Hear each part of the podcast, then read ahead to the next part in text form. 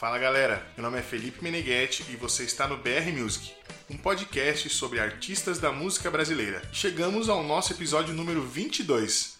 E já que você está por aqui, segue a gente no Instagram, arroba brmusicpodcast. E eu, Felipe Meneghetti Cantor, e nossa produtora, Karen Cordeiro Batera. Lembrando também que estamos no Spotify, no Deezer e no YouTube como BR Music. E sem mais delongas, vamos para o episódio de hoje. Seja muito bem-vindo, porque está começando agora mais um episódio do BR Music, o podcast da música brasileira. No episódio de hoje falaremos um pouco da maior banda de rock cômico de todos os tempos. Venha conhecer mais sobre os Mamonas Assassinas.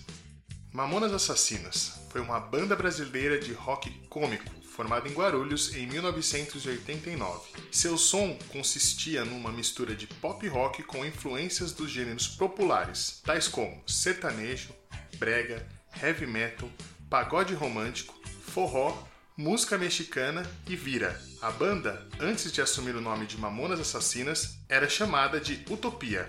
A banda Utopia se iniciou em março de 1989 quando Sérgio Reis de Oliveira, que mais tarde adotou o nome artístico de Sérgio Reoli, ao trabalhar em uma empresa conheceu Maurício Inoto, irmão de Alberto Inoto, que mais tarde adotou o nome artístico de Bento Inoto. Maurício, então, decidiu apresentar Alberto a Sérgio. Na época, Samuel Reis, mais tarde adotado o nome de Samuel Reoli, irmão de Sérgio, não se interessava em música, preferindo desenhar. Contudo, ao ver Sérgio e Bento ensaiando em sua casa, Samuel se interessou pela música e passou a tocar baixo elétrico. Estava formada então a cozinha da banda, com baixo, guitarra e bateria. E os três então formaram o grupo Utopia, especializado em covers de grupos como Traje a Rigor, Legião Urbana, Titãs, Paralamas do Sucesso, Barão Vermelho, entre outras bandas. Durante uma apresentação na Grande São Paulo em julho de 1990, o público solicitou ao trio que executasse a canção Sweet Shine On Mine, da banda americana Guns N' Roses. Como eles não conheciam a letra, pediram para um espectador que subisse ao palco para ajudá-lo. Foi então que Alexandre Alves, mais conhecido posteriormente com o nome artístico de Dinho, voluntariou-se para cantar. Mesmo não sabendo a letra, a sua performance e o embromation provocaram grandes risadas da plateia. E foi assim, como uma performance escrachada, que ele garantiu o posto de vocalista da banda. Em 1990, por intermédio de Sérgio, tecladista, Márcio Araújo. Foi inserido ao grupo e o último integrante a entrar para a Utopia foi Júlio César Barbosa, mais conhecido como Júlio Hasek, que era amigo de Dinho, foi incorporado para auxiliá-lo nas canções covers em inglês, além de atuar como percussionista e realizar concertos de fios e cabos dos equipamentos da banda quando necessário. Em 1992, a banda conheceu o produtor musical Rick Bonadil e em seu estúdio produziram o vinil Utopia, seu primeiro e único disco independente composto por seis canções. Das mil cópias produzidas, apenas 100 foram vendidas. Naquela época, Márcio Araújo cursava engenharia civil e, devido às aulas da universidade, acabou se afastando do grupo por não conseguir cumprir com os horários de ensaio e show em dias úteis. E pelo mesmo motivo, ele não chegou a gravar nenhuma faixa do disco Utopia, apesar de aparecer na fotografia da capa. Após ele sair da banda, Júlio Hasek passou a ser tecladista e back vocal. Aos poucos, os integrantes da banda começaram a perceber que as canções de paródia que eles faziam nos ensaios para se divertir era mais bem recebida pelo público do que os covers e as canções sérias produzidas. Então, gradualmente eles foram apresentando nos shows algumas paródias musicais, ainda com receio da aceitação do público mas essa aceitação acabou acontecendo com as canções escrachadas, e então Topia percebeu a chave para o sucesso da banda. Um dos maiores episódios de humilhação da banda foi quando o vocalista Dinho e Júlio pediram para uma pessoa que cuidava dos eventos do ginásio Tomeuzão para fazer uma preliminar para o show do Guilherme Arantes, pois era o sonho da banda Utopia cantar no principal ginásio da cidade de Guarulhos. Então eles ouviram que naquele ginásio só tocava grandes bandas e não bandinhas. Durante a discussão com o responsável, Dinho disse que um dia eles seriam famosos, que o mundo dá voltas e com isso a prefeitura ia pedir para que eles tocassem por lá. Logo após então decidiram mudar o perfil da banda, adotando mais uma veia cômica. Eles gravaram uma fita demo com duas canções, produtor musical e técnico de masterização da época, Rodrigo Castanho, foi quem acompanhou a gravação que ocorreu em uma madrugada do mês de outubro de 1994 no antigo estúdio do produtor Rick Bonadil, na zona norte de São Paulo. Os músicos então gravaram as faixas Pelados em Santos, que ainda não levava esse nome, e Robocop Gay. Segundo Castanho, boa parte das letras foram criadas naquele momento. Uma curiosidade é que o produtor tinha cortado o cabelo e estava quase careca, então o apelidou de Skinhead e até usou a palavra na canção Robocop Gay, apenas para brincar com o produtor e não perder a piada. Na manhã do dia seguinte, Rodrigo Castanho encontrou com Rick Bonadil, elogiou as canções e mostrou as faixas gravadas. Então Rick imaginou que a primeira canção de trabalho da banda poderia ser Pelados em Santos, com algumas modificações no estilo e com a sonoridade mais rock and roll. A canção foi gravada em 1995 e foi a terceira música mais tocada no país naquele ano. Sua letra romântica é um convite para um programa amoroso na cidade de Santos, em São Paulo. Uma Volkswagen Brasília da cor amarela, equipada com rodas de marca gaúcha, que foram um sucesso de vendas no fim de 1980. Porém, não é a história contada na canção que a tornou um grande sucesso, mas a forma com que ela era contada. Os integrantes do Mamonas Assassinas não tiveram vergonha de usar marcas populares da época, palavrões e gírias nas canções, o que dava um humor diferente de tudo que já se havia visto na música. Com relação à parte instrumental, assim como todas as canções do Mamonas Assassinas, é possível perceber influências de citações de outras canções que influenciaram a sonoridade do grupo. Nessa canção há uma clara paródia à canção Crocodile Rock de Elton John. E com uma boa música é sempre bem-vinda, vamos interpretar agora a canção Pelados em Santos. Espero que vocês gostem.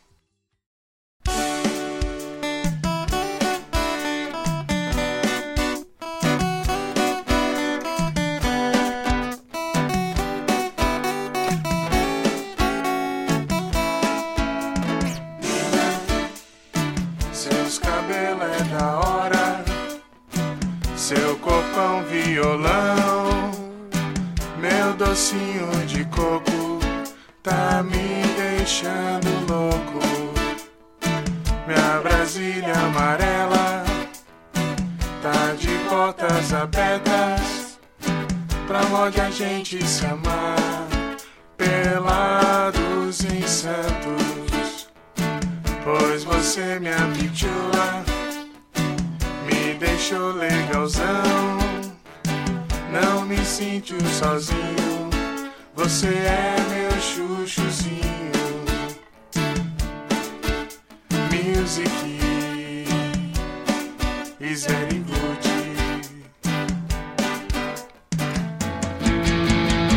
Oxente, ai, ai, ai, mas comigo ela não quer se casar.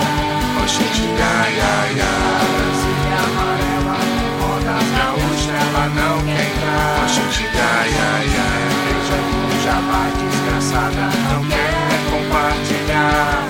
Mas ela é linda, muito mais do que linda. Very, very beautiful. Você me deixa doidão.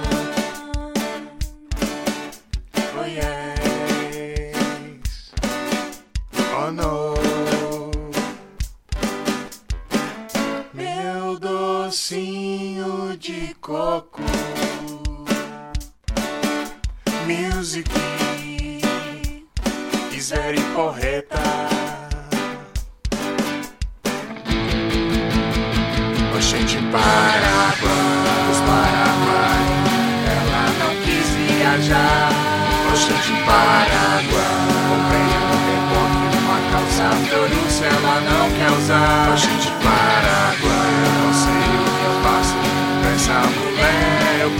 conquistar. Porque ela é linda, muito mais do que linda. Very, very beautiful. Você me deixa doidão.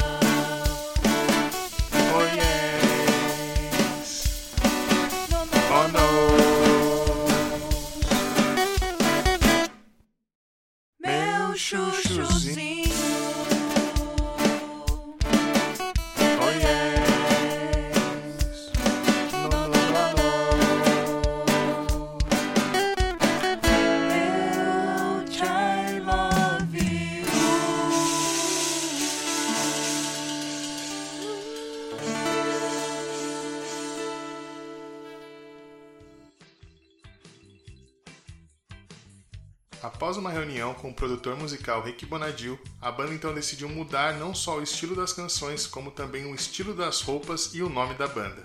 Dentre algumas sugestões, se manteve a sugestão de Samuel, que a princípio sugeriu Mamonas Assassinas do Espaço, que foi reduzido para apenas Mamonas Assassinas. Esse nome de duplo sentido casou-se perfeitamente com o novo perfil da banda.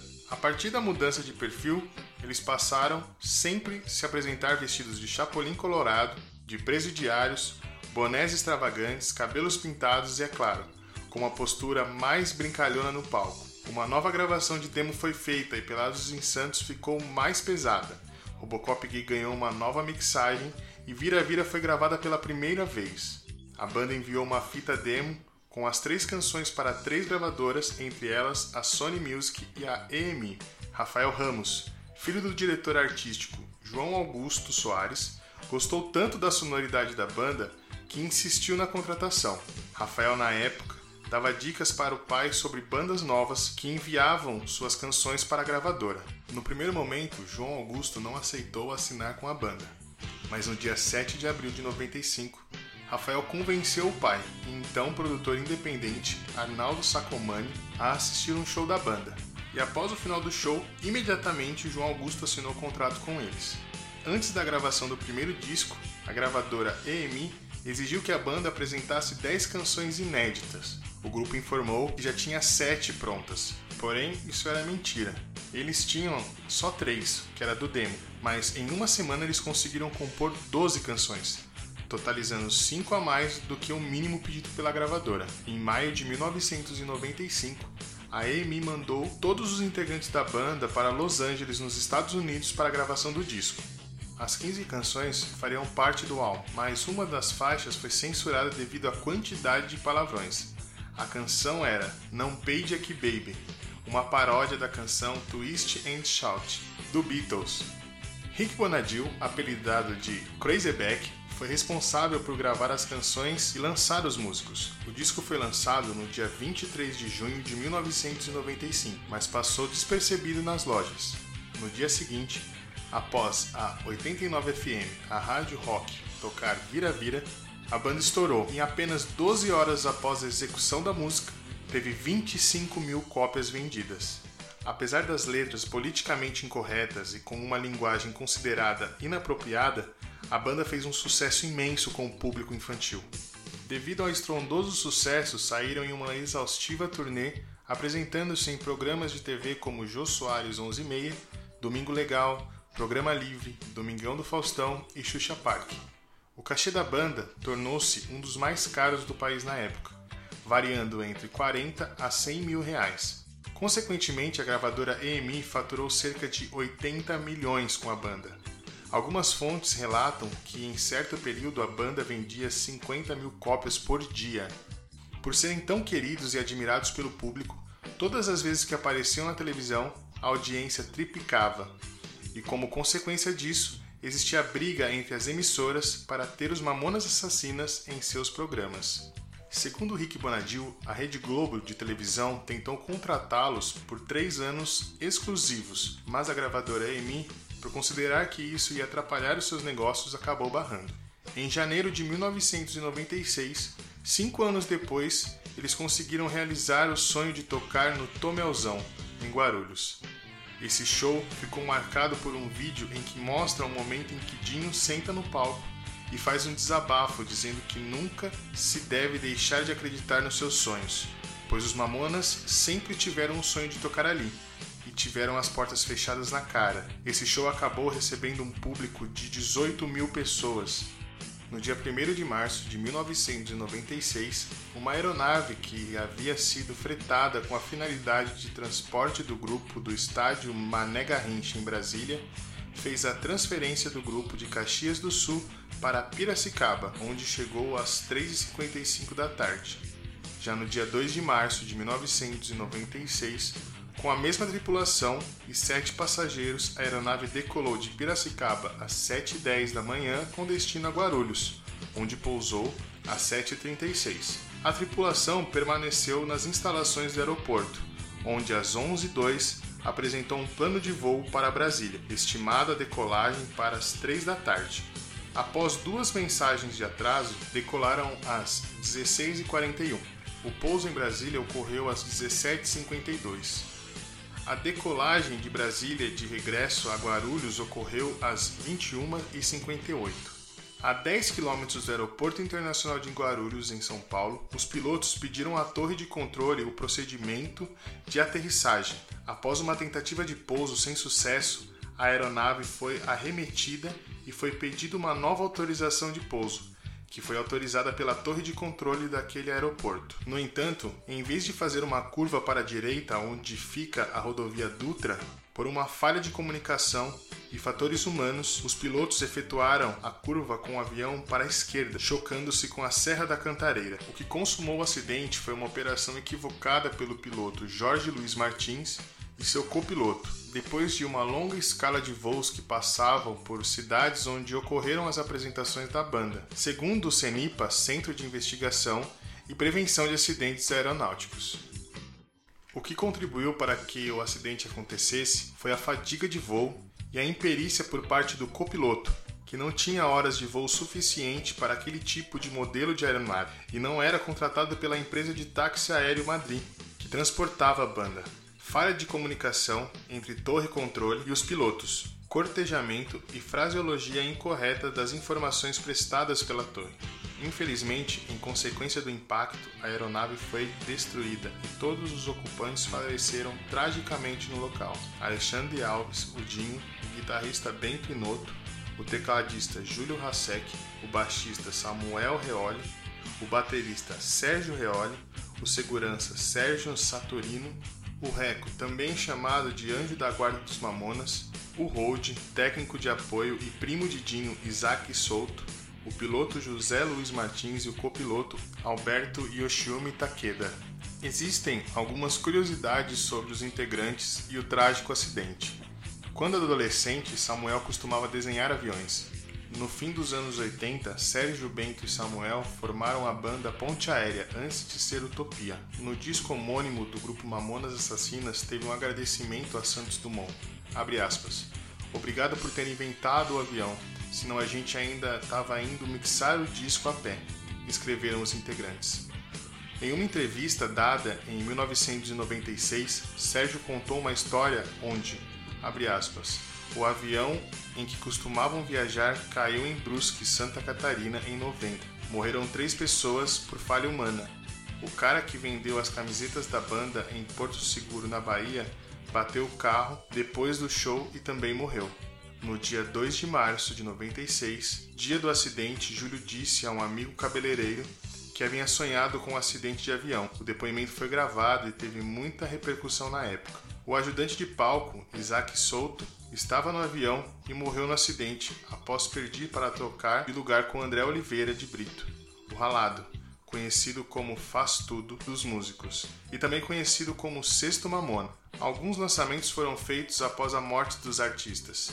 Alguns meses depois do trágico acidente, a MTV Brasil lançou o DVD MTV na Estrada com Mamonas Assassinas que trazem imagens de shows do grupo em turnê pelo Brasil. Mais tarde, foram lançados alguns DVDs de shows, imagem de arquivo e um especial em 2008, no dia 10 de julho, foi exibido pela Rede Globo em homenagem ao grupo. Em 2009, foi lançado o primeiro documentário sobre a banda, intitulado de Mamonas Assassinas, o documentário. Em 2011, um novo documentário foi lançado, intitulado de Mamonas Assassinas para Sempre e em abril de 2013, o colunista Flávio Rico, do portal UOL, informou que o diretor e produtor dos documentários negociou com a Fox Channel a venda dos direitos para a realização de um filme sobre a banda.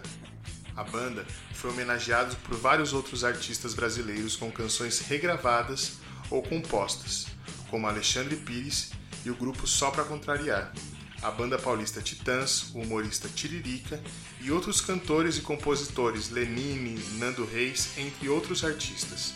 Segundo a crítica especializada, a fórmula do sucesso do grupo estava calcada entre letras de humor escrachado e canções ecléticas de apelo pop que parodiavam estilos diferentes como rock, heavy metal, brega e até o vira português, Outra questão levantada é qual o legado deixado por eles, já que as letras de suas canções eram apelativas. Para muitos, a alegria e humor irreverente marca comportamento de seus jovens integrantes, liderados pela comédia natural do vocalista, aliado às letras irreverentes, figurinos exóticos e performance estilo pastelão. Foi o legado deixado pelo grupo. Os Mamonas Assassinas foram os maiores heróis de carne e osso que o Brasil já teve. Heróis em cima do palco, onde tocavam sem reclamar até três vezes por noite. Heróis fora do palco, por nossas casas, onde nos alegravam com suas canções escrachadas e suas piadas debochadas, escreveu o jornalista Ivan Finotti. E no episódio de hoje podemos conhecer mais sobre uma das bandas mais populares dos anos 90, Mamonas Assassinas. E no próximo episódio Espero vocês para conhecer um dos maiores nomes do funk carioca, Claudinho, da dupla Claudinho e Bochecha. Uma ressalva do último episódio do Noel Rosa é a confusão que fizemos entre a música Samba de Botequim e Conversa de Botequim. O correto é Conversa de Botequim. E o BR Music vai ficando por aqui. Meu nome é Felipe Meneghetti, na direção de Karen Cordeiro, e eu te espero no próximo episódio. Tchau!